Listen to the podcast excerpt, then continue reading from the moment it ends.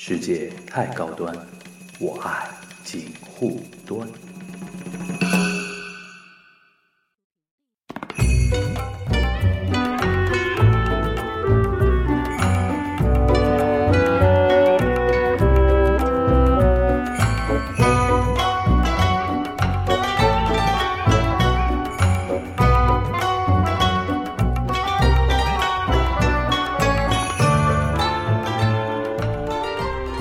现在是晚上的九点四十分，啊，现在今天是大年初四，然后又开启我们这一次春节的第二次一个直播啊，呃，先看一下，呃，大家现在在线的在直播间的小朋友们觉得声音怎么样？听得清楚吗？现在好像来了五百位，五百位听友啊，清楚是吧？OK。OK，大家好，我是樊一茹。今天是我们春节的第二次录音啊，然后也是跟上次一样，在荔枝 FM 同时开启的一个直播，希望大跟大家有所互动啊，然后进行今天的一个直播。呃，昨天那个 我们在做节目的最后跟大家预告了一下，今天的话题是跟那个爱豆有关的，就偶像产业嘛，偶像嘛，对吧？因为我们这个节目一直以来对这个这一。个领域的话题也是关注的非常多，也经常会时不时的聊到这个话题。然后从去年二零一八年开始的话，这个话题呃会比较多，因为有很多那种呃趋势性的那种动向出来，然后又有很多那种新人的涌现之类的。所以说，我们觉得说呃今天这一期还是可以跟大家聊一聊呃跟偶像有关的一些话题啊。呃，聊之前呢，我想先在那个。直播间里边做一下调查啊，大家希希望想听哪方面的话题？那大概我能知道大概大家想听哪方面的话题。那比如说，呃，最想听的是哪些话题？我可以比如说待会儿聊的时候有所重点啊。因为像去年的话，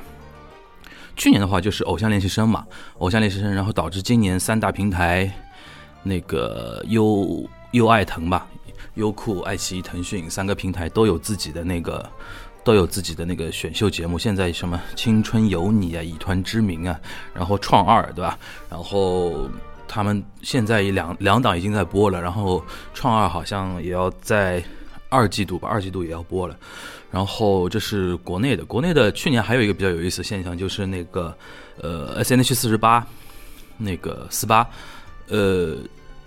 好像经历了一些小风波啊，这个这个我没有 follow 太多，好像是经历一些小风波，就是比如说解散啊，然后重组啊之类的。然后同时呢，那个原来跟 S N H 四十八是有合作的那个日本 A K B 四十八呢，就是在合作结束对完全撕撕逼了之后呢，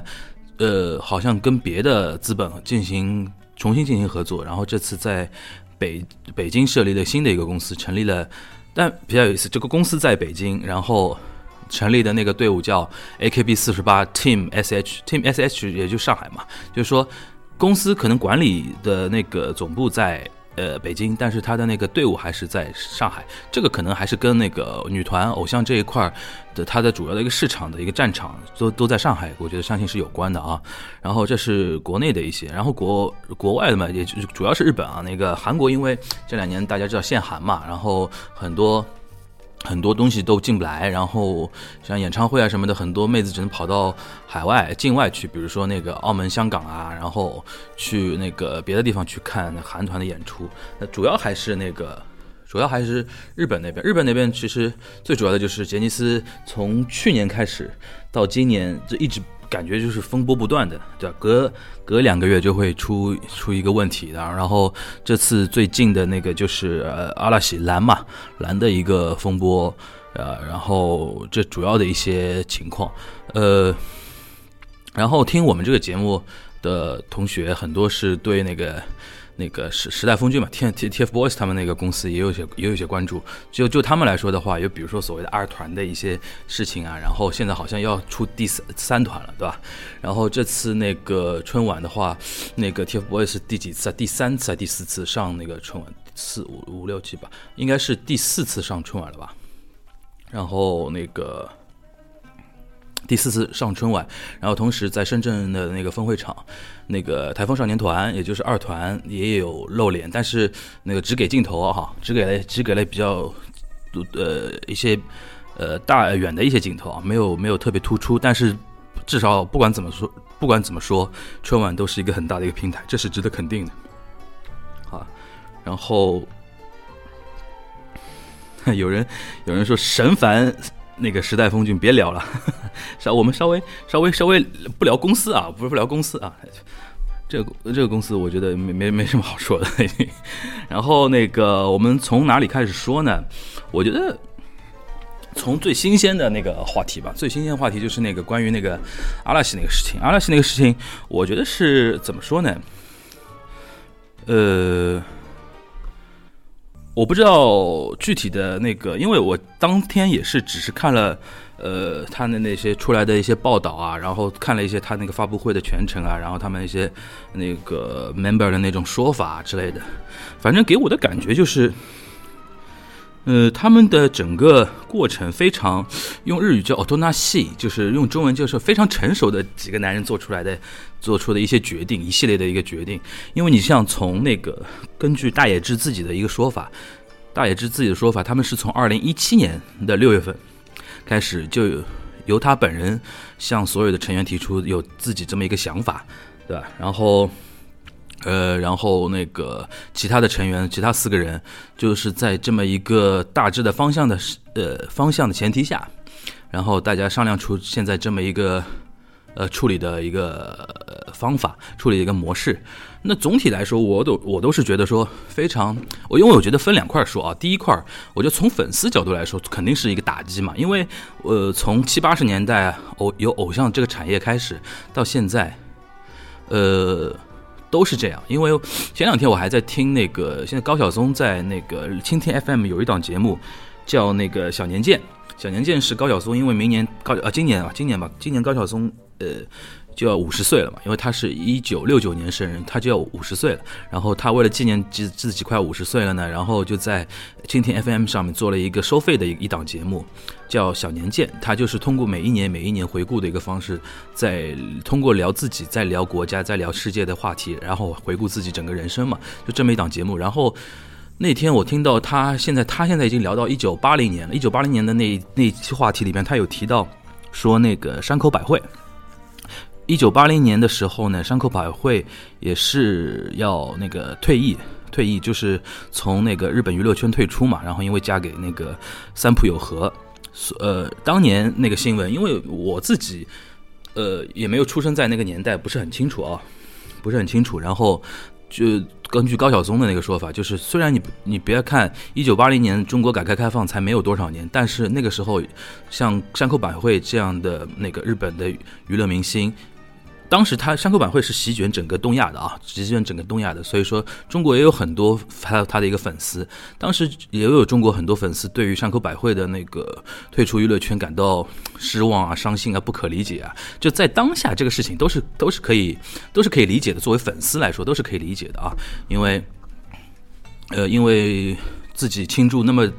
呃长时间倾注的一个热情、关心，然后时间、精力、金钱。就倾注在这么一个团体或者这么一个个人身上，然后有这么一天突然觉得说啊，呃，没有，就再也见呃再也不能持续下去了。就是作为一个正常的人来说，他都会是有一个不适应的。就所以说，我觉得说作为粉丝来说的话，我觉得你没有任何的情绪啊，当下那种情绪，甚包括理性不理性的情绪，我觉得作为路人来说，我觉得都是可以理解的。最多，尤其像我这个这个这个路人来说，就是看的比较多嘛，就是都能理解。像有些路人最最多他就是嘲讽两句也就结束了。但是呢，我想这个事情作为那个怎么说啊？作为一个观察偶像产业，或者说作为一个对日本那个偶像产业那个观察蛮多年的一个人来说的话，我觉得说，呃，蓝阿拉西这次的一个他的一个官方说法叫停止活动嘛，停止活动，呃，他们这么一个决定，我觉得是相当成熟的一个做法。也就是说，在所有的可可选项里边，当然你不能说不解散掉或者不停止活动啊，就是除除了这个这个大方向肯定定掉了，然后肯定是说。要往这个方向走的前提下，我觉得现在这个做法呢是最好、最合理，也是对于双对于任何一方都没有太多的一个呃伤害，或者说这是一个非常那个呃怎么说呢？和平结束的一个一个事情啊。首先，我觉得。我觉得先要讲大野智吧。大野智，呃，从现在的能看到的那个资讯来看的话，我觉得毫无疑问就是二，他们定的时间是二零二零年的十二月三十一一号是最后，呃，最后就作为阿拉西的最后一一一天。然后从二零二一年开始，这个组合这个组合就停止活动。可以想见啊，那个因为二零二零年，呃，为什么他？会选在这么一个时间点，二零二零年的，因为首先二零二零年有东京奥运会，这是日本很大的一个呃一个活动，然后可可以想见，作为那个顶级偶像组合阿拉西来说，肯定会在二零二零年的东京奥运会，呃，不管是什么开幕式也好，不管是我不具体不知道啊，肯定会有它的一个呃一个作用在，所以说，而且很有可能就二零二零年东京奥运会相关的一些活动都已经。呃，约约定了，约好了，所以说这个东西不能破坏啊，因为会给日本人嘛，就是他们非常做事情非常讲的是不要给任何人添呃添麻烦。既然已经说好的事情，那我们就做到底。然后十二月三十一号，估计二零二零年还会有当年的那个红白歌会。红白歌会，呃，如果是呃阿拉西的最后一届的话，那肯定也会在红白歌会上有所体现。所以说，他这个时间节点选在了二零二零年的十二月三十一日，我觉得这是非常合理的。那。刚才已经说了，是从他从二零一七年的六月就有这个想法，然后进行沟通，然后沟通时间那么长，呃，这个就可以看得出来，他们是经过反复的一个商量、磨合、沟通的一个过程。首先从大野智本人来讲的话。他一呃，二零二一年之后，首先作为阿拉西停止活动之后，他的这个所谓的 leader，他就是也不需不需要担任所谓阿拉西的 leader 一个一个职务啊。当然，这个职位是虚的啊，没有什么作用。就是说，他是一个 leader 的一个一个一个由头，一个说法。然后呢，同时呢，我觉得二零二一年之后呢，呃，大野智应该是会暂时，呃，至少是暂时吧。那个退出日本的一个娱乐圈，然后用他自己说法就是跳出去之后，然后有一个更自由的一个生活啊什么的。其实我觉得，呃，从我如果作为一个三十多岁的一个男男生的男人的一个角度来讲的话，我觉得他这个想法呢，呃，能理解啊，绝对是能理解的。因为大家可以想象，一个男生从十几岁进入到一个事务所，然后一直在，呃。怎么说呢？一直在公司或者周边人的安排下做很多那种异能的活动，唱歌、跳舞、做节目，各种各样也好。所以是说，时间久了之后，很难保有些人他会觉得说想过一过不同的一个人生。这是一个成年正常的成年人都会有的一种想法。我觉得大家都应该是能够理解的。然后问题就在于说，他他那个有这么一种想法之后。他去跟团员沟通了，说我有这么一个想法，请呃想想那个有一个更自由的一个生活之后，首先我觉得其他成员呢，有些人像像那个。像呃，尼诺米亚二宫和也，他就说，他当时被这么说的时候呢，有一点惊到，因为他自己没有想过这个问题。其实这里边就是一个每个人的对自己的一个人生规划的一个不同嘛。有些人觉得说，哎这样呃做做偶像，然后做做这样现在的工作也不错，也挺好，也没想着去换怎么样，因为他也没有更更多的一些呃更多的一些想法，或者说呃。怎么说呢？就性格上可能会更被动一些，就有这种人。但但同时呢，我觉得说，他们成员里边所有的人都对大野智的这种想法给给予了一定理解。我觉得这是因为在所有的他们的在从事这个行业的人来说，或者说不光是偶像了，说影视行业、娱乐圈啊什么的公众人物，是其实心里都有一些这种东西，就是自由和。你现在所有的那些东西之间的一个取舍，有些人后来就觉得说，那我就不要这一块了，我重新回到自由的一个生活。我觉得作为成年人来说，这些都是能理解的啊。所以说我个人的意见就是说，大野智的他的这个想法和他的这个决断，我觉得首先是能理解，第二个是应该尊重，因为不管怎么说都是一个成年人的社会啊。第二个，第二个我就觉得说，他们四位那个。成员对于他的那个对于成呃对于 leader 的这么一个想法的一个回应，他们就说，呃，首先是能理解，第二个就是说就是一个方式嘛，怎么样结束这么一个团体？一般来说有几种方式嘛，一种就是那个解散，对吧？一般来讲，解散是最最容易想到的一个事情。反正就是有一个成员退出了，然后他们就解散；或者一种就是说，只是 leader 退出，大野智退出，然后阿拉西还继续存在。当然，加加成员是不太可能的，因为就是四个人的阿拉西。还有一种就是，呃，现在这种就是对外说法，就是说暂时的一个停止，暂时的一个停止。然后用他们的说法，就是说，只要不是他们这五个人，就不是阿拉西。既然有一个人走掉，那我们作为一个阿拉西的一个整体，就作为稍微就是暂停，然后大家呃各自去在自己的领域里边自己去发挥。如果未万一未来有一天那个 leader 再回来的时候，可能再要组成那个阿拉西也是可能。反正。就这么几种方式，然后他们选择了这么现在这么一种方式，我也觉得说，呃，从他们那个公布的资料和他们那个发布会上面的那些说法来说的话，我觉得都是非常成熟的啊，非都是非常成熟的观点，尤其像殷景祥啊，那个他们他们那些他的一些说法之类的，我觉得说非常能够理解啊。首先，他们觉得说，呃，不要因为阿拉西，就比如说怎么说呢？不要因为多数人的想法去限制了少数人。然后也不要因为那个，反正有他们有我那天看了他那个发布会的一些呃文稿之后，我觉得说啊，都是呃这个年纪的男人之间应该都是有的一个非常成熟的一个处理方式啊。然后现在来看的话，反正阿拉西的这个这个结束的这个模式和形式都是呃非常。非常理性吧，然后对各方的伤害都比较小。然后这次从日本的那个角度来看的话，从日本粉丝圈的角度来看，据据我所认知到的情况来说的话，都还好，都还好。因为前面没有像之前那个 SMAP 解散的时候经历的那那么多那个狗血的那种那种事情嘛，对吧？然后谣言啊，然后传言啊，然后翻来覆去啊，然后之类的，就是就就是因为那个 SMAP 那件事情。呃，吃相有点难看了，然后导致整个整个公司啊，杰尼斯这个公司本身都被外界相当大的一个一些质疑，所以导致现在你一看对比的话，就那个呃阿拉西他们这个团队来说的话，他们这个结束的方式，呃不光对他们来说是一个非常呃和平的一个结束方式，然后对公司的影响也比较少，然后对粉丝的一个刺激也比较小。然后对于媒体来说，当然媒体愿意挖更多的料嘛，因为从媒体媒体都是嗜血的嘛。就是那天我看发布会的时候，有媒体有有一些问一些比较呃比较尖锐的一些话题，或者说有些想挑事儿的话题。当然从媒体来说，我们都能理解，媒体只能是说，媒体肯定是呃希望说越狗血的料他们越开心。但是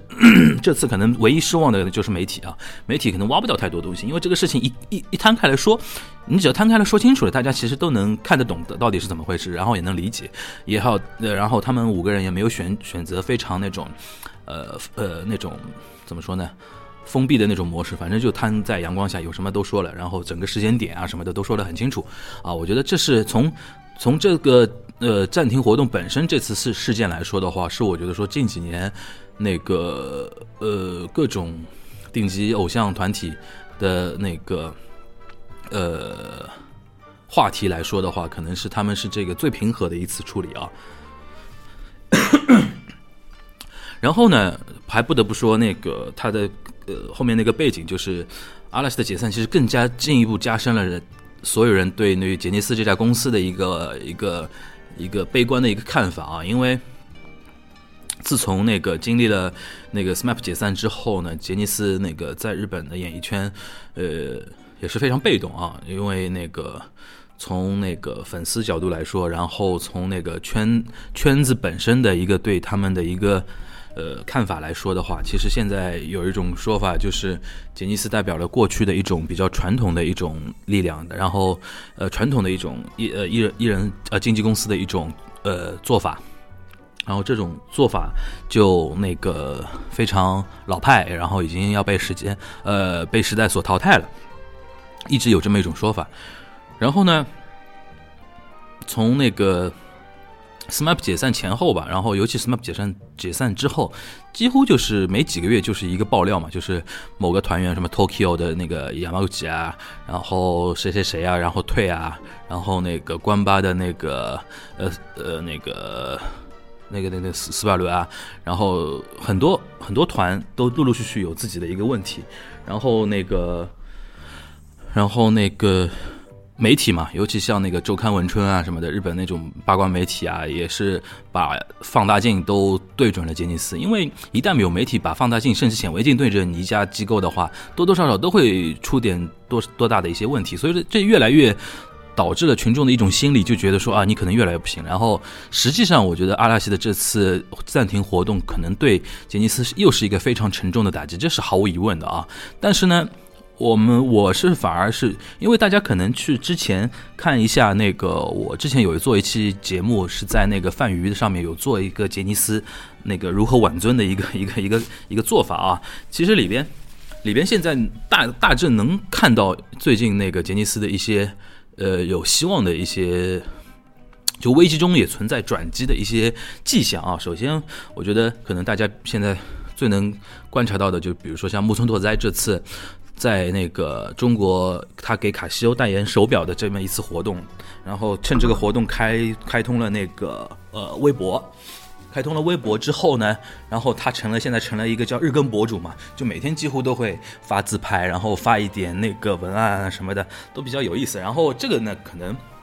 在原来的杰尼斯是完全难以想象的啊，这个而且他现在这么一个日更博主的行为，可能。日本的粉丝都觉得有点羡慕啊，因为他在日本的那个社交媒体上都都不会这样活跃的，然后还发自拍啊之类的。然后这里面呢，不得不说，首先肯定会有木村拓哉自己的一个意向，呃，肯肯定会有那个木村拓哉自己的一个意向。然后呢，还有一个就是公司。对他的意向的一个尊重，对吧？然后大家应该就是说，整体上杰尼斯可能从上到下都有这么一种感觉，就是不变不行了，这么一种感觉啊。呃，我看到有人在直播间的评论里说，为啥四个人不能继续？明明四个人都想做下去。然后下面有那个有有一个同学回应，就是说那就不是完整的蓝了。的确，呃，我觉得是这样，就是说。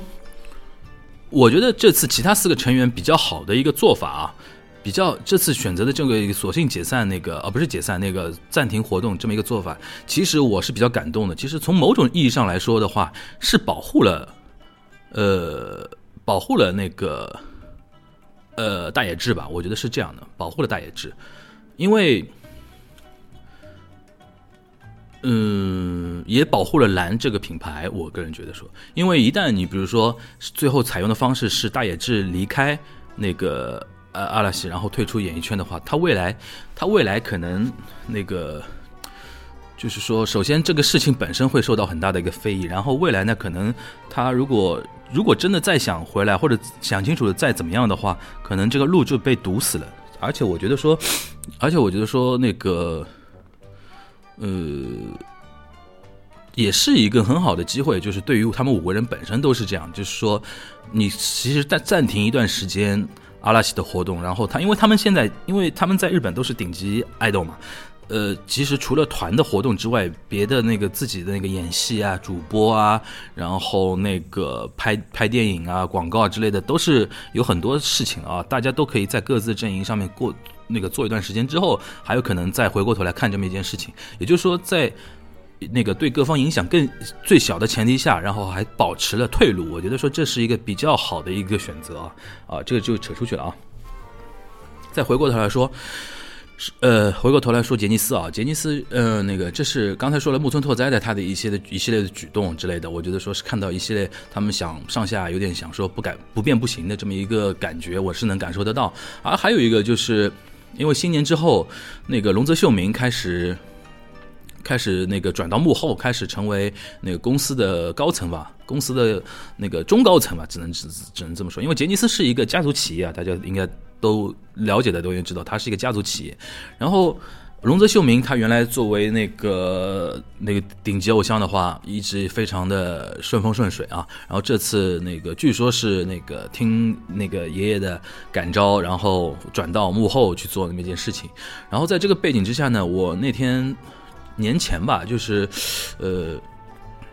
元旦之前，二零一九之前，那年末的那一段时间，看到那个龙泽秀明密集的在上一些日本的一些综艺节目啊之类的，然后，然后那个这次还有他最后一次，呃，作为主演出演的一个一部电视剧在上，然后我个人感觉是什么呢？就一方面是，呃。因为退之前嘛，要作为一个曾经的顶级偶像，要在退出娱乐圈之前，要回馈一下观众，然后多上一点节目，多那个，其实回回馈观众的同时呢，也是也是在给那个。回馈回馈观众的同时呢，也同时也是在给各方啊利益各方，比如说各个电视台的节目组啊什么的，也是一个回馈，就是那么多年就是得到大家的关照之类的。然后我其实觉得说，还有一个很大的一个可能，就是说他未来要做的那一块事业，应该还是跟那个继续培养新生力量是有关的。所以说，我觉得他这一次去各大电视台做各大电视台的那个看板王牌那个综艺节目的一个目的，也就是去。打招呼嘛，去跟那个拜个码头的，去去跟那个各个电视台的头头脸脸的人物拜个码头，意思就是说，未来还是要请大家多多的一个关照啊。这些我觉得都是交给那个新生代去做这么一件事情，而且龙泽秀明是做事情一是有责任心，二是非常非常那个怎么说，嗯，非常圆圆圆的一个人啊，非常。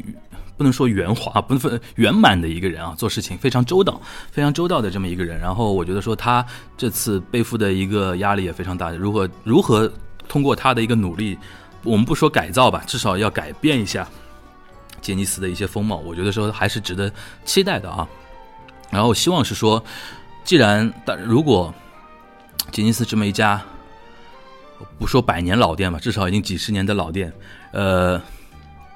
未来还想继续走下去的话，势必要倚仗很多年轻力量或者内部的那些呃新生代的一些力量，比如包括那个阿拉西的几个人啊，包括那个龙泽秀明啊，包括剩下的所有的偶像团体啊，对，他他们一定要一定要还是要通过自己的努力，然后把这个品牌给重新挽尊给挽回来啊！这个我觉得说是这么一个一个现象啊。呃，我先看一下啊。七百位听友啊，现在是七百零几位啊。大家如果在听的过程中，我看一下还有什么问题啊？有个有个同学说，对于粉丝来说，哦，他是指那个阿拉西的问题啊。就对于粉丝来说，很难再看到再再看到五个人一起出现在公众视野。但对五个人自己来讲，相信这么多年的感情，私下还是会有很多联系。哎，那肯定，呃，感情也是一直在的。所以范们最相信。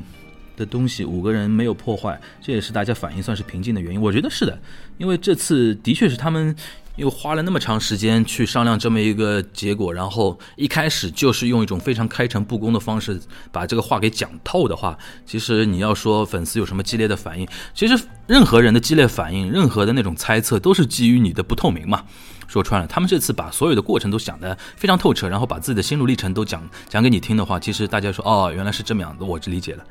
也是，呃，是，所以说是这么一个问题。这这里边，我觉得说，还是，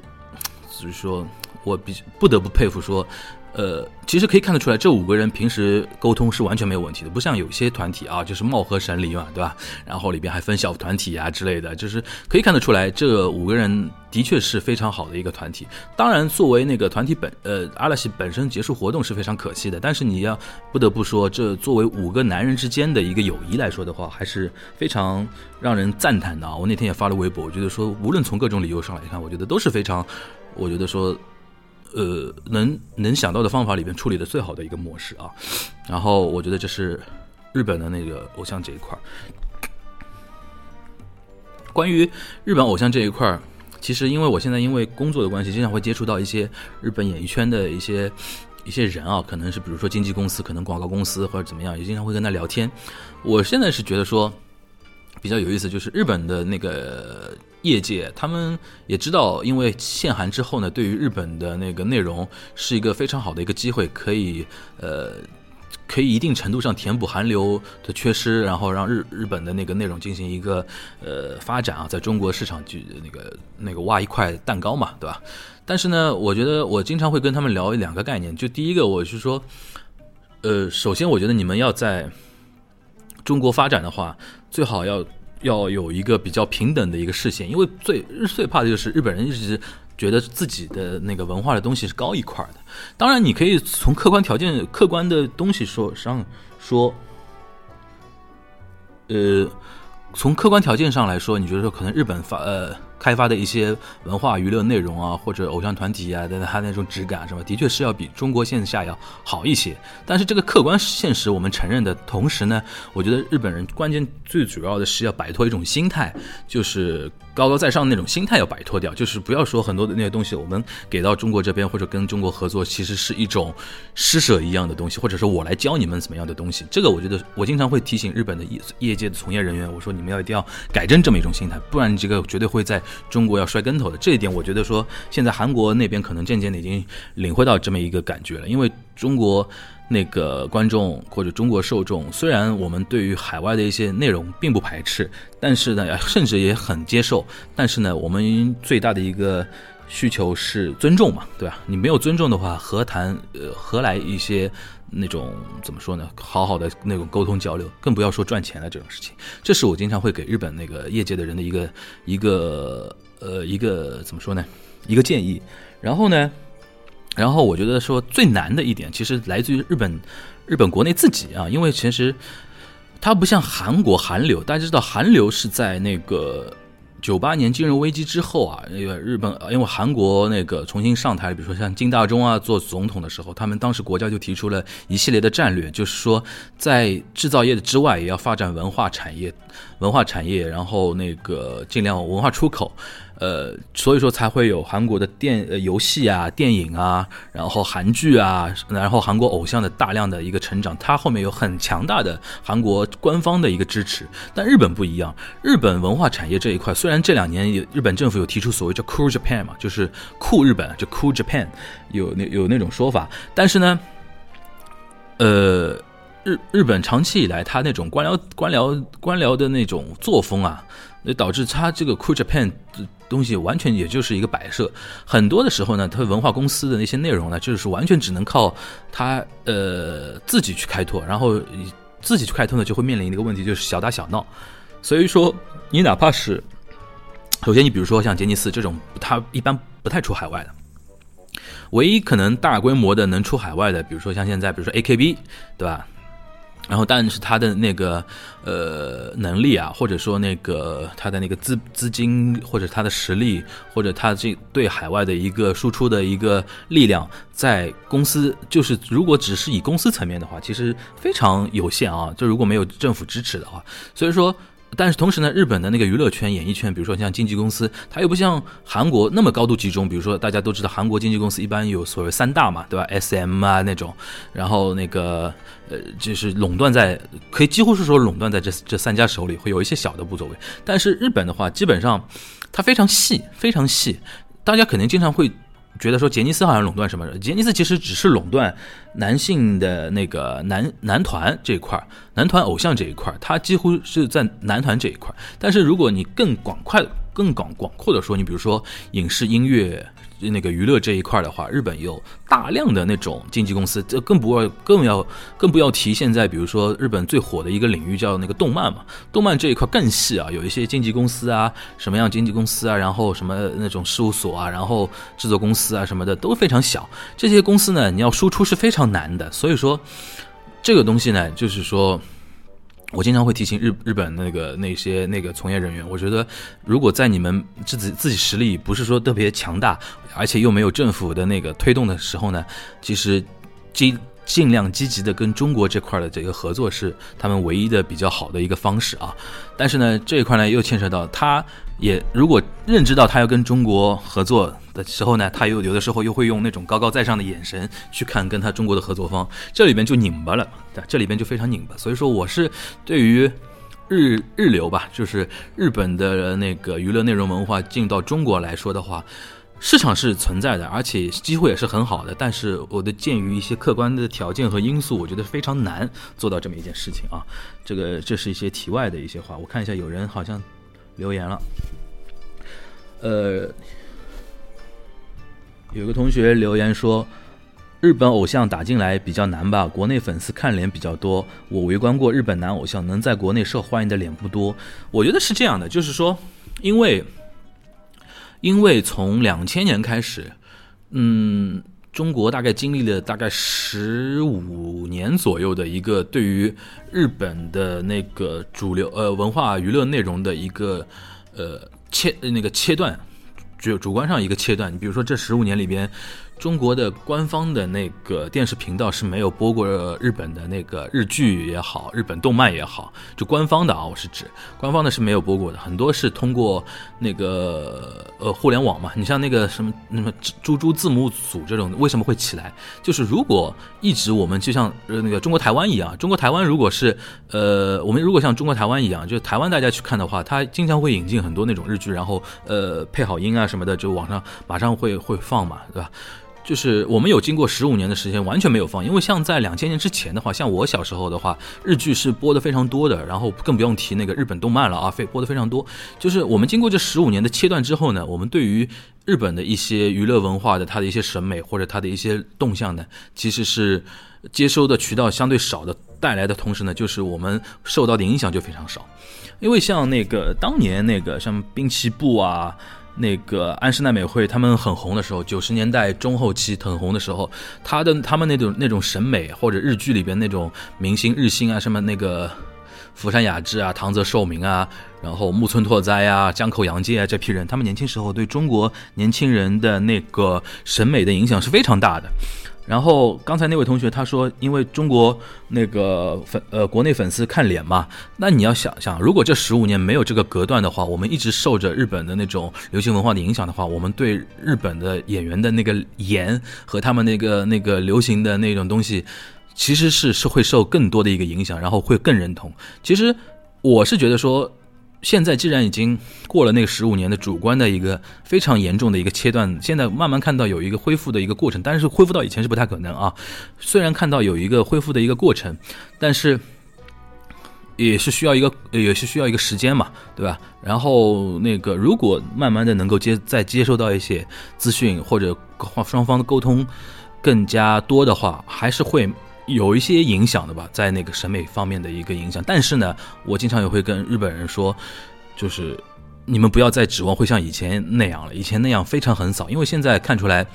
那个中国的娱乐市场虽然现在问题也很多嘛，对吧？但是不管怎么说，以中国国内本土文化、本土内容产品为主体的中国娱乐文化市场已经逐渐成型了，未来日韩的东西只能是我们的主流那个国土。呃，那本土主流之外的一些点缀性的东西，不可能影响到主流了，因为这个时间窗口已经完全过掉了啊。这个是我的一个基本判断。你像那个现在，你像国内，你要说流量的话，基本上就还是国内的明星嘛，对吧？甚至是那个大陆内地的明星。之前我看到有一个微博上有个账号，他经常会回回回顾两千年左右的一些当时的一些流行文化的一个东西。他有一次回放了一个两千零三年左右的一个一个百事可乐的一个广告，当时请来了九个。明星嘛，这九个明星里边没有一个是中国内地的，就大陆的一个明星，都是什么那个周杰伦啊、陈冠希啊、郭富城啊，他们那批人。然后现在如果你可以想象，一二零一九年，如果百事可乐再要做这么一个广告的话，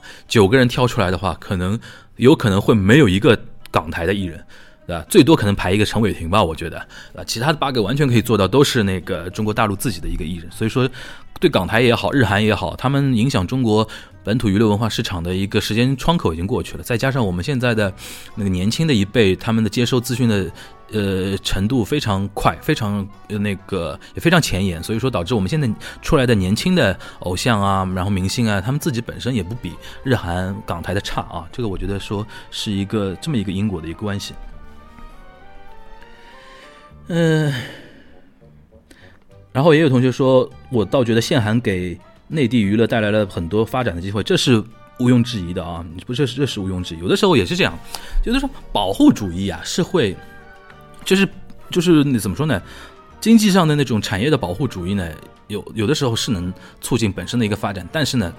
关键的更能促进发展的是开放，你只有当你真正做到开放的时候，你的那个产业才会真正的做大。我们现在尤其在文化产业这一块，是保护做的过多，开放做的过少。如果真的你说，如果真的都放开，日本也放开，韩国也放开，港台啊，然后欧美都放开的话，其实会经历过一经历一段阵痛期，比如说。呃，欧欧，大家可能都去看欧美的、看日韩的东西，但是我们本土自己的东西会茁壮成长的，这是一个过程的一个问题。所以，保护和开放这个东西是一个辩证的问题啊。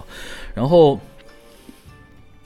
有同学留言说，确确实实国内限韩令导致国内对日本呃韩国 idol 了解有很大的闭塞。至少 XO 刚出道就进快乐大本营，前期圈粉很多。对我觉得限韩其实是给《偶像练习生》这么一档节目，或者是说给所谓的中国偶像元年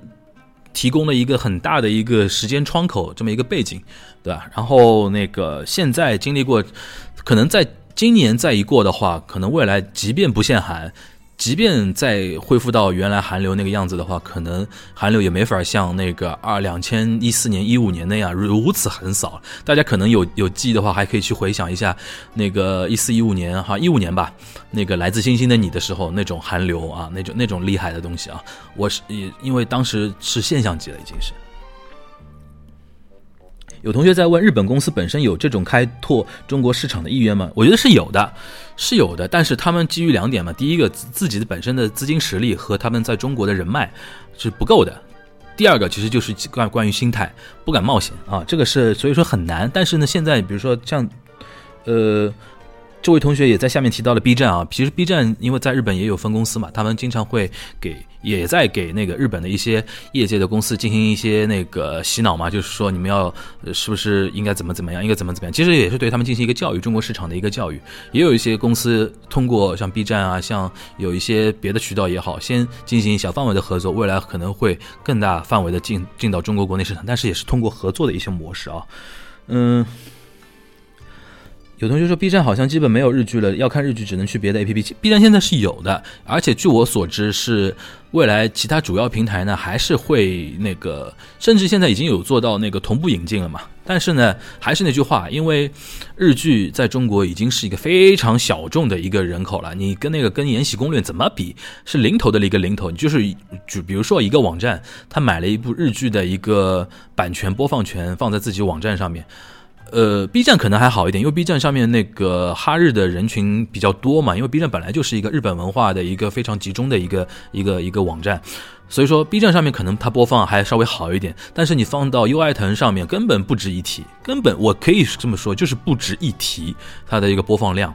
啊，所以这个东西是很客观的一个事情了，就没办法了这个事情，而且就我们觉得说也要看客观的看到这个东西，然后。但是有同学说，但是日本现在的审美和以前完全不一样，无法理解，还是喜欢以前艺人的长相。我觉得这个，这个就是因为你就像怎么说呢？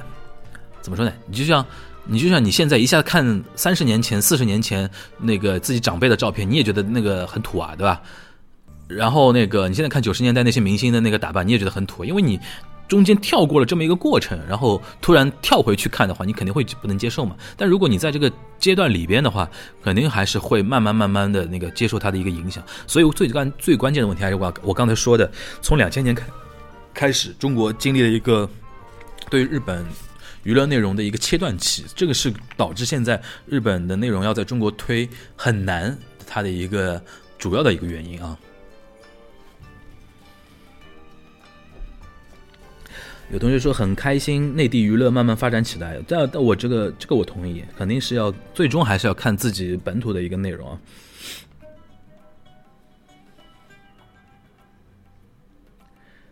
呃，有同学说，你看星辰团集体出拜年视频是有开拓的。星辰团应该我没猜错的话，你说的是 Stardust 这个那个经纪公司吧？他这个经纪公司下面有一些比较有质感的那些男男演员啊，他们好像这次出了一些那个拜年的视频，中文拜年的视频，就是哎呀，但说穿了还是小打小闹。你这些拜年视频能干嘛呢？对吧？还是小打小闹，这个没办法。嗯，我看一下啊。最近火出圈的日剧也就《非自然死亡》了吧？其他日剧就对我说的对，就但是，即便就连《非自然死亡》，你在别的平台，别的平台那个现在好像平台好像前台前台数据不不不不呃不上了，对吧？好像不能看到了。但是说老实话，能看到的话，大家都可以看到，就是日剧的，哪怕是《非自然死亡》这种非常火热的日剧，它的那个点击量跟那个本土的那个电视剧网剧都不能比啊，这个是没办法的一个事情。然后，嗯，OK，基本上日本就日本，如果大家有什么想沟继续沟通的啊，继可以继续提问，我待会儿可以回过来讲。我现在继续连下去讲吧，讲那个国内国内的那个事情，就是这次那个呃以团之名啊，青春有你啊，我大概瞄了两眼，大概瞄两眼，我觉得说，嗯，怎么说呢？有一个感觉啊，就是节目多了吧，idol 都不够用了那种感觉，对吧？反正。呃，现在可能这么说还早啊，反正这么现在这么这么说可能还为时过早，到时候可能会有真香定律啊。这反正我是现在感觉看了一圈下来，没有说有那种呃，去年去年其实说老实话，第一年那个第一年那个怎么说呃。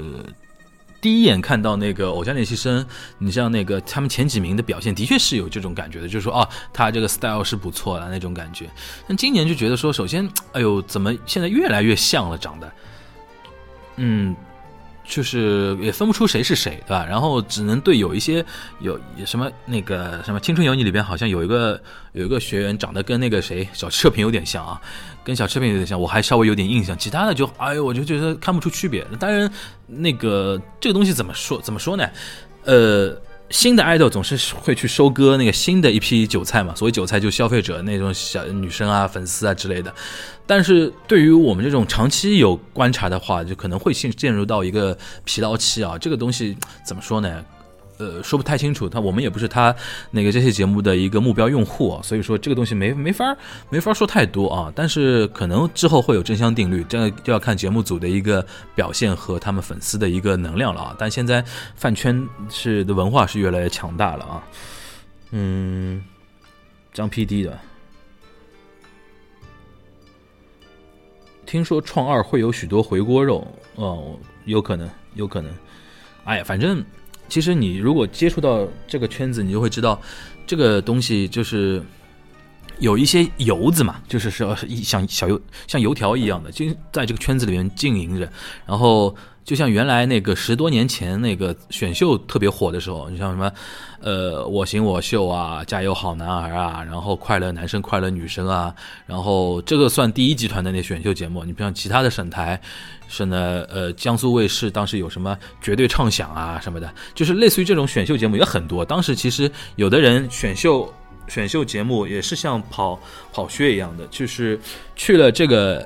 没选上，然后去那个去了这个没选上去那个，就很正常嘛。这个因为总归会有人，就像艺考一样的，有些学生每年都考，然后考不上这个考那个，对吧？这个很很很多很正常。嗯。市场和平台，因为同学发言啊，留言说，市场和平台规模发展的速度太快，后续成熟资源因为时间成本的原因，现阶段应该还不太跟得上。我觉得是这样的，就是说，平台平台那个呃，我们现在主要说平台是说电视台和那个网站啊，呃，网站和电视台相对来说，现在最有钱的是网站。然后，但是呢，那个制作水准最稳定的应该是电视台，但是现在又有一个中国的很多电视台，它是制播分离的，然后呢，就要看很多类似于像灿星这种制作公司的一个能力。现在出了很多那种比较好的那些制作公司啊，呃，你比如像那个那个什么，不是那个有嘻哈的那个节目啊，或者说街舞的节目啊，一些都是一些比较大的那些制作公司在做的。啊，这个这个一块呢，是他们慢慢在成熟，慢慢在发展，慢慢在博弈中的。但现在中国有一个很大的一个问题，就是我们可能比那个我们刚才说了那个怎么说呢？就日本和韩国是两套啊，一套是韩国是那个高度垄断的，就是经纪公司高度垄断的，然后日本呢相对分散一点。然后我们这边呢，不单分散，而且实力都很弱，就是经纪公司这一块啊。就首先大的经纪公司基本上说不出来，对吧？然后现在唯一大概有一点那个知名度的经纪公司，有点实力的，可能就乐华之类的吧，对吧？然后没有没有特别强大的经纪公司，它带来一个什么问题呢？就是你就是在马路上挖一个人，然后啊你你或者说你跑到那个艺术院校。那种大三大四的那种学生，你去挖过来，然后签签个合同，然后通过自己的人脉关系往电视台一推，往那个平台一推，往制作公司一推，然后就看他那个自由发展了。如果命好的话。成为下一个蔡徐坤，对吧？然后马上身价涨了，或者那个他就马上跟你经纪公司就拜拜了，然后自己成立一个工作室，对吧？那个 这个为什么呢？就最主要就是你经纪公司自己没有实力嘛。首先。那个经纪公司实力体现在几个地方。首先，最主要的一个实力就是跟平台的关系、跟广告公司的关系、跟媒体的关系。这个东西就是经纪公司的老大或者经纪公司的老板，他肯定是在圈子里面经营很多年，而且是各个那个领域他都会有非常强大的一些资源条件的。这个是他的一个前提。然后第二个就是他你的一个培养体系。培养体系就不光是你能找来，比如说很特别好的老师，然后那个把把他呃把他那个唱歌的时候音叫叫准啊，然后舞蹈排的好看一点啊就可以。这个不是所谓的培养体系，而是说这这么一些你签的一些素材来了之后，你用一个怎么样的那个那个概念。把它去打造成一个市场上没有的，或者是市场上需要的一一个新的一个东西。你比如说，我这里肯定举个例子，比如说像那个邱元康这这个人啊，邱元康那个邱元康那个他这个人就是 A K B 四十八的一个老大嘛，对吧？他有几块 A K B 四十八、乃木坂四十六、菊坂四十六都是他在弄的嘛，对吧？然后。其实他原来是干嘛的呢？他原来是那个，呃，写写歌词出身，他是一个作词人出身的。然后呢，后来做策划、做企划、做 producer 嘛，然后策划了当时日本可能第一个那个、那个、那个、那个、那、个、那个偶像偶像的一个团体，那个好像八十年代就出来了，比那个早安少女都好早很多了啊。这个具体我们就不说了，就是说。邱元康，你说他唱歌，他只会作词嘛？但是他也不教人家作词嘛，他也不会唱歌，他也不会跳舞，他，但是他会观察这个社会，然后观察日本社会需要什么，需要怎么样的一个代言人，然后他去做制制作的一个，他去传一个东西，这个就所谓 produce producer 要做的一个东西。Producer 是非常重要的，就是如果经纪公司的老板你自己是 producer，那你很强啊。如果你没有，如果经纪公司老板你只是有那个资源，但是你没有这种 producer 的眼光的话，我觉得你最好的、最强的经纪公司一定是最强的人脉加一个最独具眼光的 producer。在经纪公司里边，producer 制制作人、总制作人、制作总监，他的一个地位是很高的，因为就是相当于是什么呢？就是说，对对，我看到有人说了，这个小猫俱乐部 o n y a n g o Club，对，就是。邱元康做的第一个那个偶像团体就是叫小猫俱乐部啊，然后好像他有一个团员现在还是他太太对吧？然后这个扯出去了，回过来说，同样比如说啊，就像一个餐厅，你把原材料买来。把原材料买来，都大家其实做的都差不多。原材料不外乎就鸡鸭鱼肉，然后海鲜、蔬菜，然后一些调料，然后怎么的。最关键的是说，不是把它炒出来的那个大厨，而是设计菜品、设计菜的口味、设计菜型的那个总厨，对吧？大家可能或者或者说那个行政总厨啊，我们经常经常说的啊。并不是把他那个切出来炒出来的那个在第一线的那些人，最主要的还是说做 producer 那个工作的人，我是这么一一一直这么认为的。现在中国的那个经纪公司，更多的就像那个他只有 manage 的一个一个一个一个一个一个作用啊。这个这个观点我其实一直在说这么一个东西，就是他只是说看到有些苗子，然后把人家送出去之后，然后就凭。关系或者凭运气、凭经验，然后看他能走到哪一步，然后多赚点钱。叫如只是说这两年大环境还可以，所以导致了。那个还能赚得到一些钱。如果未来大环境相当严峻的话，我觉得会倒一大批经纪公司，因为你的那个能赚的片酬、广告费用或者广告广告的单子本来就会好少很多，那你到时候怎么养这么一一个一家公司呢？到时候拼的就是各家经纪公司的一个内力，最主要的一个内力就是 producer 的一个内力啊。我觉得这是我的一个基本的一个观点。我看一下啊，嗯。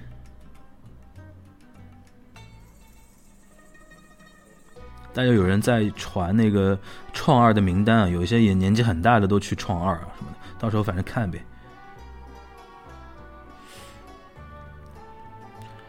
网传有好几个三十岁的人参加创二，我天哪！还有说搞月华的注定伤心，选出来就去拍戏，太狗了月华。可是月华有钱没脑，那反正不管怎么说吧，月华只是说，在我现在的认知程度当中，我不对他这家公司我不是太特别清楚啊，只是说现在可能最有钱或者最有资金实力的，或者最有呃一定实力的，可能就月华。但是呢，在中国的那个话题下，去去年的事情就可以看出来，再有再有哪个再有那个实力的经纪公司，现在都不能跟那个都是无法跟平台博弈的。对吧？或许跟电视台好一点，都是无法跟那个网络视频网站博弈的。像去年那个月华跟腾讯的官司，大家都都可以知得到，对吧？因为什么呢？因为你现在实力太弱了，对吧？然后那个平台又是特别强大的，对吧？在中国这边，但是你在日韩的话，基本上没有一家平台敢敢得罪大经纪公司吧，对吧？你像那个 SM，就是韩国所有的电视台。我想，包括网站应该也是这样，都不敢得罪 SM 吧？啊，在日本的话，杰尼斯也是吧，对吧？不敢主动吧？对，尤其像前几年，尤其像杰尼斯黄金黄金时代的时候的话，基本上是如日如日中天的啊，这各家电视台都不敢都不敢那个。呃，然后那个我来看一下啊，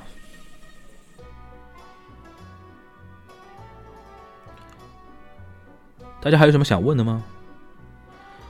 乐华现在和迈瑞搞一起了，迈瑞我不知道，大概也是一个，大概也是一个什么什么什么什么什么什么公司吧。反正我就就我现在呢能感受到的东西。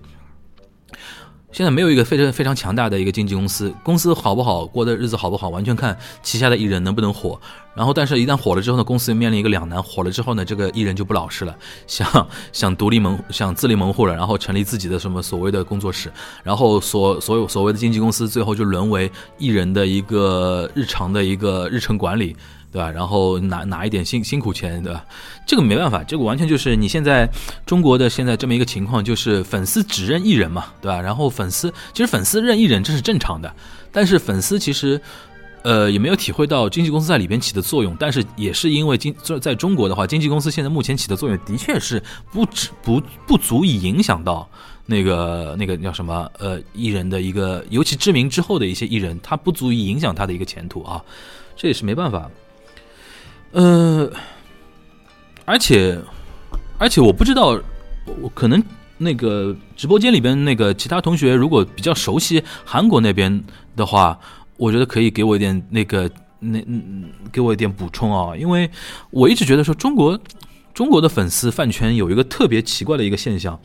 那个经常会撺的那个自己喜欢的 idol 离开团体。或者说，就是所谓的围嘛，围的倾向特别厉害。然后这个我本来就知道嘛。然后前两天我看一个人跟我说，现在因为那个谁，那个德云社，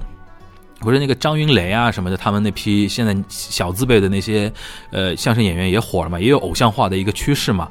然后竟然喜欢相声的那些，比如说那些女粉丝啊什么的，也会穿的自己喜欢的那个呃相声演员。他有有所谓的那个捧哏和逗哏嘛，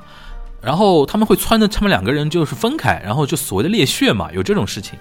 我就理解这个围的那个文化也太强大了，这个东西，就是还有这种事儿啊，就是这个可能我觉得作为老一代的那些相声演员都没法理解你喜欢一个。豆根也好，你怎么可以穿着这个豆根去找别的捧哏呢？或者说谁给谁给谁捧的比较好，然后你们去在一起吧，然后怎么怎么样，我都难以理解的。这个东西好像管的太宽了一点吧？好像，呃，这个这个这个这个事情，我不知道韩国韩国的粉丝是不是也会这样。我一直我一直以为是说中国这个饭圈的这个文化是来自于韩国啊，我但是我不太确定啊，因为我知道日本不太有这样的。日本不太有这样，至少至少是说，日本即便那个粉丝有这种想法的话，他的那个发言的程度、话语权也不会很大，就没人理他嘛。这种事情，这个东西真的是。然后饭圈还有一个问题就是。我上次去那个看一场王佩瑜，就上海京剧院的一个女老生，非常有名的一个京剧演员王佩瑜，在上海大剧院的一场演唱会，她是轻音会，轻音会就是说不用不用扮彩妆的，不上妆的，就是是那个就那个穿穿穿一件长袍，然后那个平时平日的那个装扮然后有个乐队就在那边唱，他叫所谓的清唱会。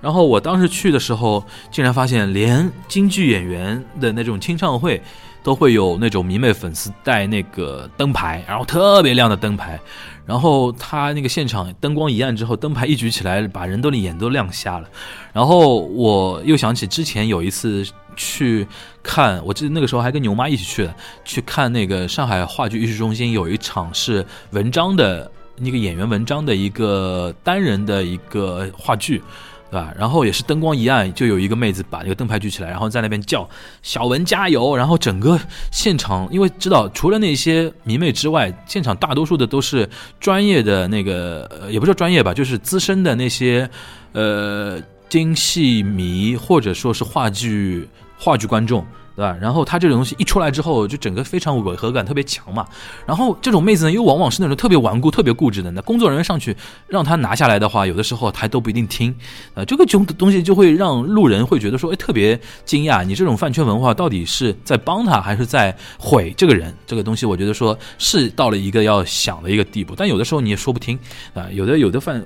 那个饭圈。饭圈其实跟那个、那个、那个传销组织没什么区别啊，有的时候就进行洗脑嘛，就是全世界啊对我们家爱豆好的就我一个人，我们我我只有我是亲妈，别人都是后妈，对吧？他们会这样互相洗脑，这点是非常厉害的。这东西只大家只有自己成熟了之后跳出来才能看得清楚，在中在里边的话是看不清楚这种事情啊。所以说，呃，这个扯出去了啊。呃，看一下还有什么新的那个。韩国的粉丝圈管理是有专门叫 fan fan club 的公司，底下有专人运营，花钱进点，所以粉丝被管得死。呃，这里面又牵涉到，其实就是经纪公司底下没有这么一个一套体系嘛，对吧？或者说有有所谓的那个粉丝俱乐部，但是它里边做出来的事情，那个专业程度相当低，就有的时候甚至都会被那个粉丝吐槽。比如说我我在讲哪家公司，大家可能都知道了啊。就是这种事情太多了之后，所以所以说你这个所谓的一个公司的官方运营也没有所谓的太大的权威性，这个也没办法。只有加强了，我觉得只有加强那个经纪公司的实力，才能有所谓的新的一个健康的一个循环会产生，不然现在这个乱象，我觉得很难终结啊。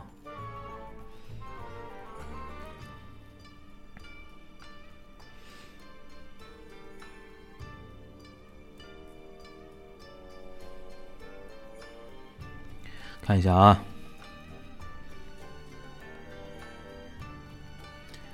呃，所以我想问问，对这种中国粉丝过度学习韩国那种类邪教式的偶像应援现象怎么看？嗯，我觉得，因为我觉得有的时候怎么说呢，媒体啊，然后现在我觉得主要是说，嗯。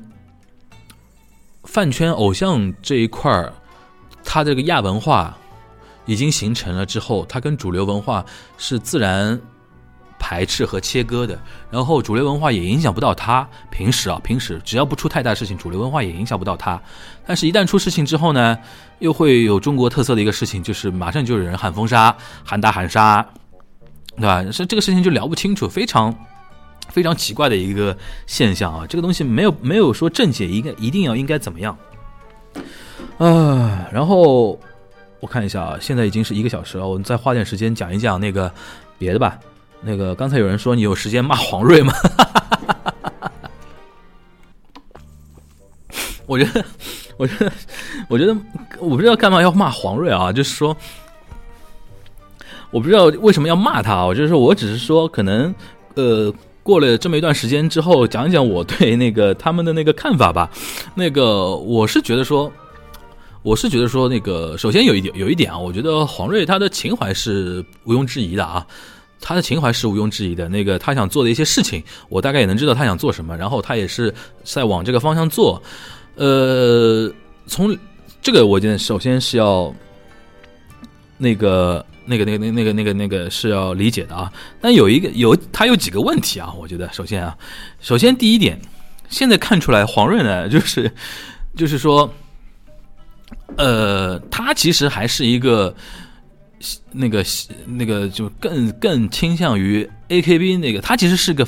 宅嘛，他其实是个宅，然后是个偶像宅，他喜欢那边做渡边麻美啊这种东西看得出来，他其实是喜欢那套那个日本女团那套东西的那个那个人，但是他也清楚的知道。在中国要做成女团，像那个斯巴这种，像早期的斯巴那种呢，是可能比较难，然后市场也不一定有特别那个。要做男团是会能赚到钱，或者说是能成功的。我觉得他有意识到这个东西，其实他就在用做，他用女团那个女团宅的那种心态在做男团。我觉得现在看出来他是这么一个问题啊。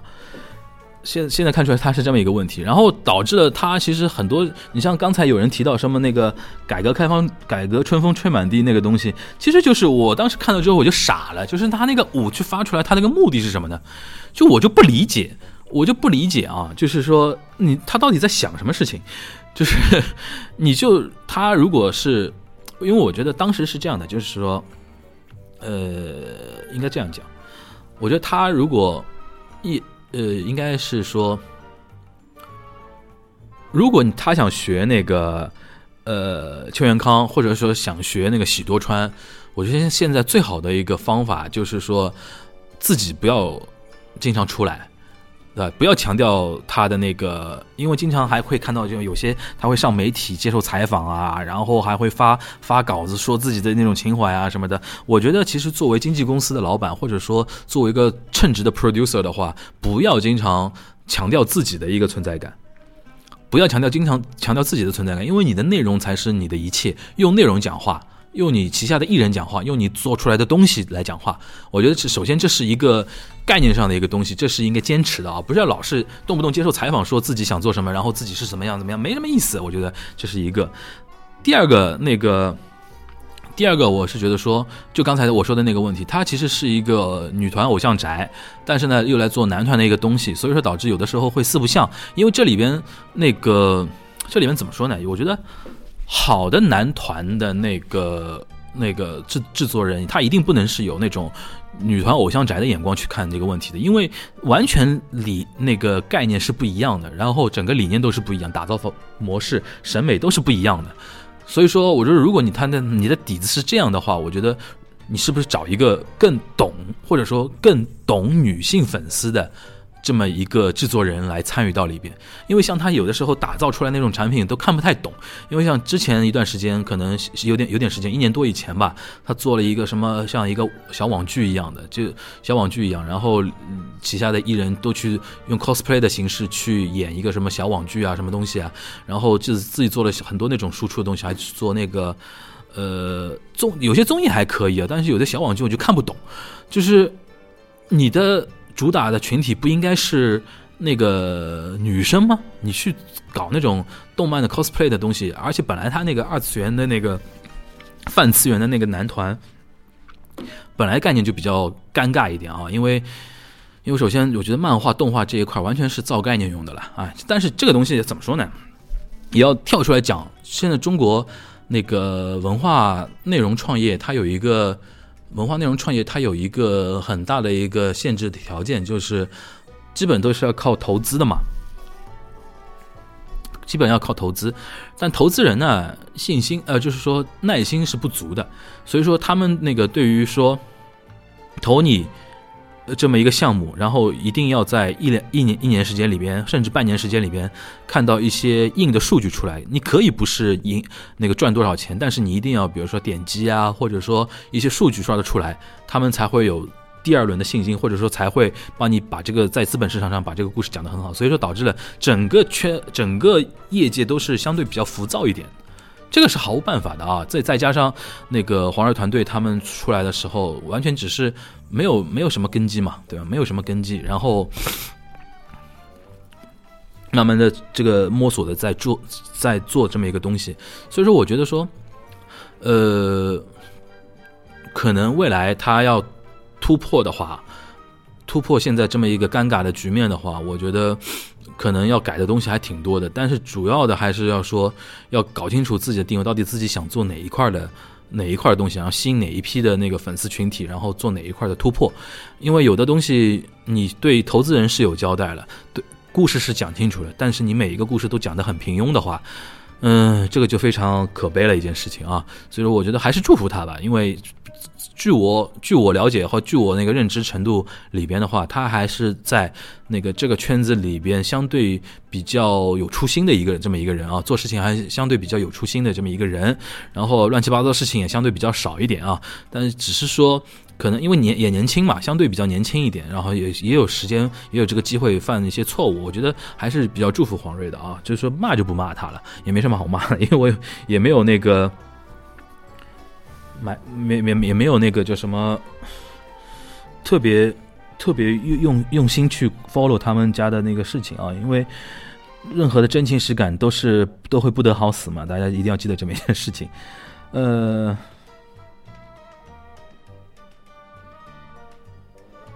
哦，有些有些留言太直接了，我都不好不不敢不敢说了啊！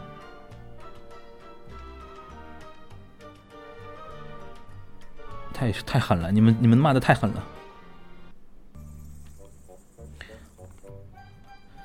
我想起以前樊叔还说过，二团去春晚给 TFBOY 伴舞也不是没可能。T TYT 上了春晚你怎么看？我还能怎么看？我又言龄了呗，言龄一半。我最喜欢我最喜欢做这种预测的事情了。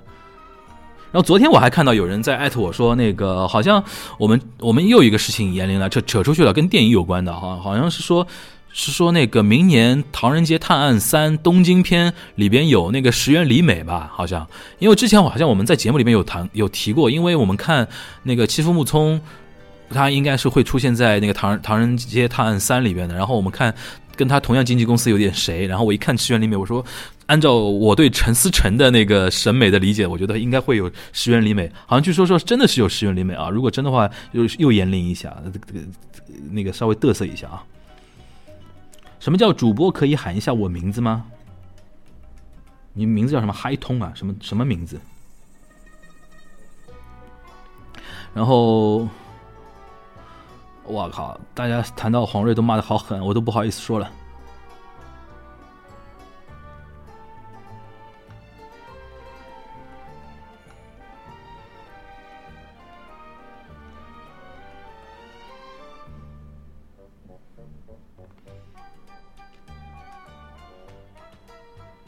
有人问我有没有看那个 T Y T 的新的团综，我还没看，不知道有什么值得看的看点啊。然后那个我刚才看一下啊，说感觉黄麒麟才是最符合国内偶像品质的。我看了他那个有你音乐榜的舞台，确实比那个什么什么什么小孩，甚至偶练出来的一些人舞台感好太多。我一直觉得说黄麒麟是非常有有潜质的呀。有，我一直觉得说黄麒麟非常有钱。其实啊，其实现在回过头来看，因为那个我我不说那个更小的一批啊，更小一批我没接触过啊，包括那个易安也好，包括那个时代峰峻也好，更小那一批我不是很了解。但是就我认知上来讲的话，其实那个那那那个那个那个时候，黄宇航、黄麒麟、敖子逸跟丁程鑫那四个人其实非常厉害的。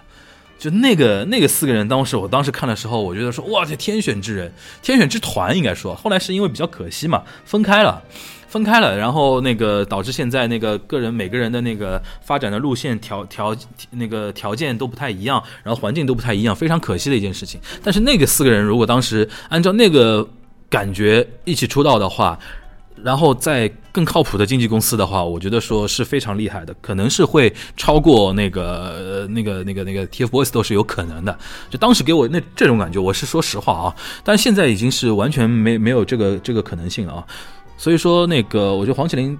黄麒麟觉的确是不错的啊。但是这个事情怎么说呢？人总归以后也会有一个命运的东西来掌控的啊。不过还好，那个至少那个敖子逸现在不错嘛，对吧？然后那个新东家也不错，然后资源条件都不错。作为，但是呢，就是至少没团了吧？因为我一直在聊那个，从 TFBOYS 的时候就开始聊，就是对我对我个人来说，你有。多少的那种流量明星，一个、两个、三个、四个、五个、十个，都对我来说都没没什么区别，对吧？因为江山代有才人出，各领风骚，就个几年而已，对吧？然后，但是呢。中国现在缺的是真正意义上的团，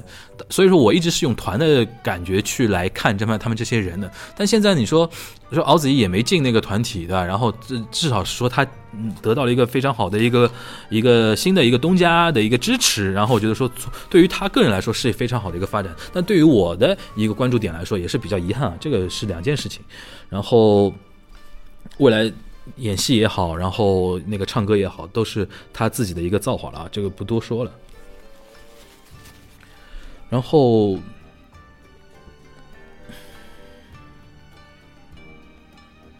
哎，这个我觉得去年 去年那个 那个风波的事情，我觉得大家都不要提了啊。然后那个看一下吧。然后今年今年反正几大选秀综艺节目的话，呃，我不知道。应该可能看看，我虽然刚才刚才说都不怎么样，但是我个人感觉从质感上还是《青春有你》稍微好一点嘛。然后看一下那个二季度的一个创二会引起怎么样一个风风潮，反正那个这个东西保不准之后有真香定律，对吧？然后，但是我一直觉得说，现在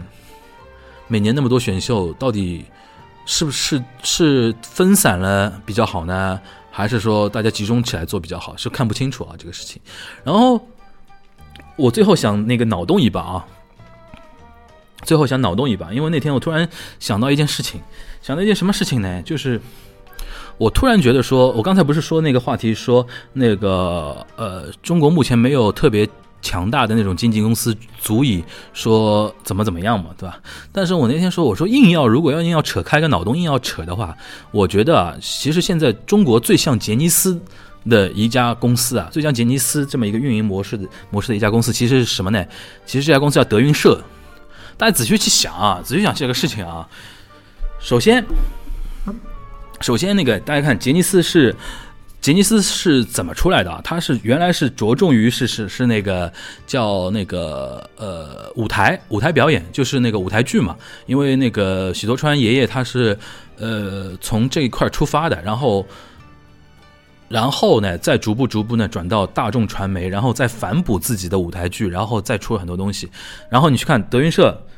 德云社现在是主要是小剧场演出，然后再加上商演，对吧？然后有这个基础的一个基础的盘子之后呢，再跟比如说优酷合作，跟东方卫视合作，它会有每年有固定的两档的那个呃那个季播的一个综艺节目，一个一个相声有心人，我估计今年还会做。然后欢乐喜剧人已经做了很很多年了，对吧？然后每一次他的节目都会在那个呃优酷上面进行播播，也就是说从剧场反哺。剧场开发到媒体，然后再从媒体平台反哺到剧场，这么一个循环，这两家是一样的。然后第二个，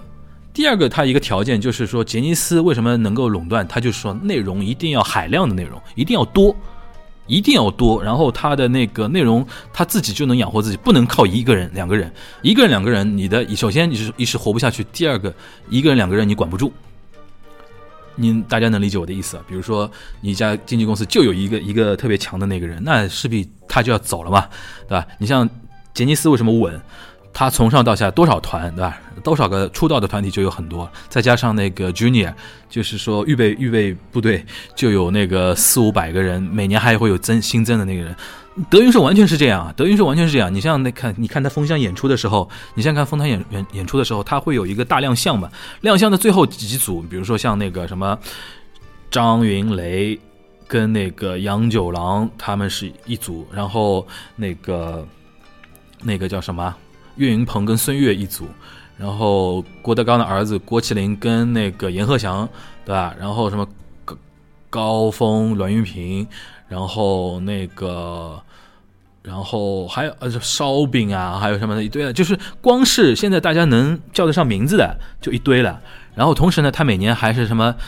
什么字科什么字科，那他有那个什么云鹤九霄龙腾四海嘛，他有这个那个一字字字排下去的科，一直在招嘛，一直在招他，所以说他的一个内生的一个内容的一个制造能力也是相当强的，不并不会说因为某一个人，因为他已经不是像几年前。那个曹云金、何云伟他们那个出走的时候，那么被动了。他现在已经基本上是能达到说，你走的人，你当然可以走，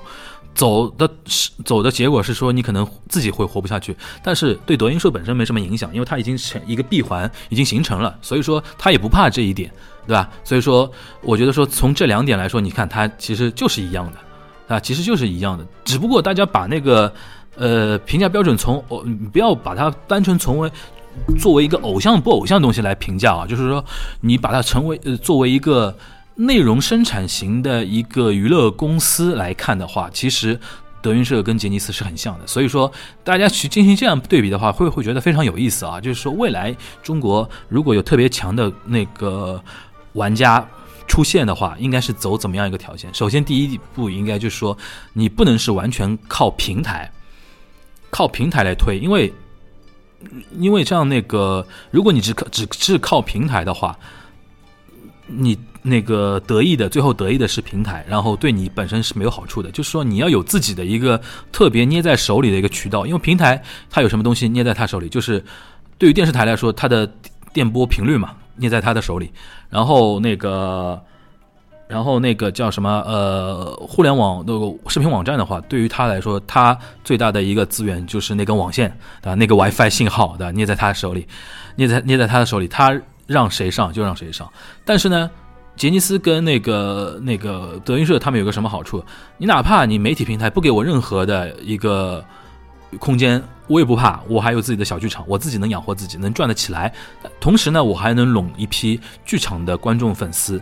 这个其实日本的宝冢也是一样嘛，日本宝冢完全不上电视嘛，对吧？完全不上电视做任何的演出啊什么的，他们每年每年的演出都是爆满的，所以说它里边有一个线下的一个渠道掌握在自己手里是可以赚得起来的，所以说这一块呢，我觉得是。呃，一一定是对未来的娱乐公司是一个启发。你一定要有自己的线下的渠道，哪怕你不是线下渠道的话，任何渠道都是可以的。只要有一个掌握在自己手里的，这就是一个奋斗的一个基础，对吧？然后要有强大的内容制作能力。我之前有个朋友，他们是做那个也是开发 IP 的嘛，但是他们现在开发两年之后就面临一个困境，就是内容开发能力跟不上粉丝对他们的需需求。就说原来你可能他如果写歌的话。对吧一年出个三四首歌是差不多，但是现在粉丝一多了之后，你这个 IP 扩出去了之后，三四首歌可能就是留不住原来那批粉丝。大家因为现在内容太多了，肯定会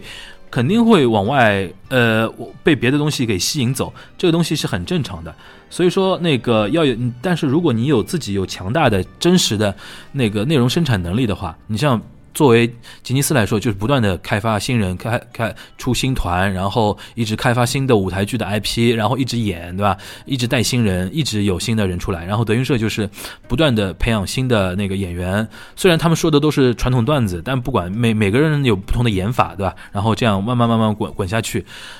平台就是内容公司。要做到类平台化，也就是说，你在我这个地方，比如说你进到我德云社的小剧场，你能看的东西是非常非常充足的，是取几乎是取之不尽、用之不竭的。所以，为什么有的人，比如说我经常听听说有的那些那个听友听了我们节目之后，会对什么阿拉西入坑啊，然后怎么样？所谓入坑，它的一个前提条件，你这个坑要够大。就是说你跳下去一看，就一两首歌啊，虽然就惊艳到，也就这样了。但是呢，你像那种杰尼斯这种这个团的一种东西，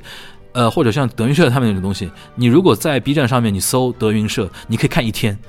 看两天，甚至看一个月都不带重复的。你看杰尼斯的东西，你看杰家，像我们以前年轻的时候有一个什么杰家闲情啊这种网站，比类似于像论坛一样的东西，你真的是你真的要进入到这个坑的话，你可以一辈子不出来了，就供东西太多了，所以说。内容公司一定要有自己的渠道和一定要有自己强大的内容制造制造能力，这个才是合格的经纪公司的一个前前途吧。我觉得说，你包括越华也好，然后怎么样也好，你现在手里抓的那些艺人，人气是高。OK 是是 OK 的，但是你的地位其实并不保险，这就是我那一个脑洞所引发的一些具体的一些观察。但是在中国，你要有这样的经纪公司、这样的平台类平台的一个呃那个内容制作公司要出现的话，首先要靠人才，第二靠第二个要靠资本，这是相当长的时间，要花相当的精力才会出现的。我觉得说，中国那个偶像产业刚刚上路吧，各不光是偶像了，各种文化。文化类的那个内容产业刚刚上路，呃，肯定会是正呃，经过很多年的一些磨合啊、锤炼啊，然后博弈啊、敲打啊，然后再次组组合啊之类的，一定会经历非常强大的这种过程。所以说，我觉得说大家慢慢等，慢慢观察吧。如果如果你有这么一天，那个有这么一个。那个局面出现的话，我觉得，我觉得会是会出现，但是是需要一点时间，好吧？然后我看一下，最后再回复，再跟互动一下啊，然后我们就结束今天的一个直播。嗯，我要从刚才那个，我要从刚才那个那个那那那个我那个那个脑洞的地方开始，我看到很多人说哈哈哈，我就知道是那个脑洞了啊，就是那个德云社可还行。家族企业没毛病，确实都是学徒制，包括 SM，对，学徒制也是很重要的。然后每周都有剧场，对，就是跟 AKB 也这样的，每周都有剧场演出，对吧？然后吉尼斯马剧团上下辈分也，这个这个的确是的，这个对的确是的，因为你一个团体啊，你一个机构要稳定的话，其实有一些非常传统的一些价值观，你比如说。那个日杰尼斯非常明显的就是前前辈后辈嘛，前后辈对前辈的一个尊重，不管怎么样都很尊重。因为哪怕在中国，可能很很有可能就是说看谁红谁比较那个比较比较那个一点嘛，对吧？但在杰尼斯的话，前后辈的那个关系上下上下发的分得很清楚。然后那个德云社更不用说了，那个师徒师徒尊长，然后师兄师弟对吧？然后师伯都论得很清楚。这个呢，虽然它会有一些文化上的糟粕的东西在，但是呢，也是。保持了一个机构的一个结构的一个稳定啊，这是很客观的一个事情。嗯，突然理解宅男追 A K B 了，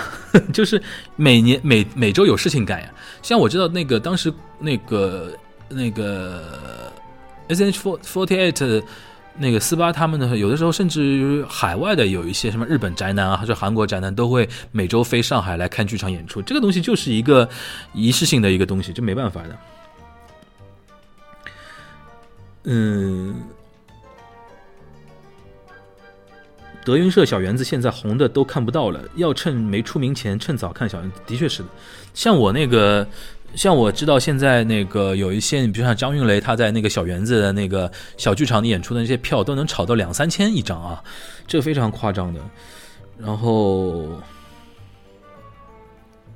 德云社的艺人还出演了电影电视剧，对啊，就是你在本业守住了之后，然后火了之后，你这个流量才会往外延展嘛，去到歌唱歌，比如说张云雷又开始唱歌了，什么玉珍啊之类的，然后演电影电视剧啊什么，这个完全跟那个杰尼斯是一样的啊。确实挺像。于谦说：“德云社可能就郭德纲走了有影响。”对啊，这个就跟 N 多年，你可以想象 N 多年之后，郭德纲他妈都走不动道了，但是他就是像喜多川老爷爷的地位一样的呀，还是一言九鼎的嘛。虽然现在选出来很多偶像，但是成成型优秀的男团很少，撑不起偶像元年的说法。个人比较喜欢追团体，单个偶像再优秀也提不起兴趣。这这个我觉得是每个人不同的。感觉吧，你可以在一个团里面特别推一个人，这是 OK 的。但是，但是那个我们更多的还是对一个团的一个概念上的一个认认同。我觉得这是至至少我个人是这样的哈。所以说，我不太能理，我个人是不太能理解为这个事情啊。说明中国人还是只喜欢语言类，我觉得不是这么说啊，不是这么说，只是说郭德纲他走出了那条道路。恰好是跟杰尼斯是一样的，郭德纲红也是已经红了十多年了嘛，对吧？从零三零四年在北京小剧场翻红之后，才有他他那个大发展，然后中间也经历过一些波折，也经历过一些路线的一些探索，才有现在这么一个模式。我觉得他说不定也是借鉴了某些经验，说不定也借鉴了杰尼斯，也不一定啊。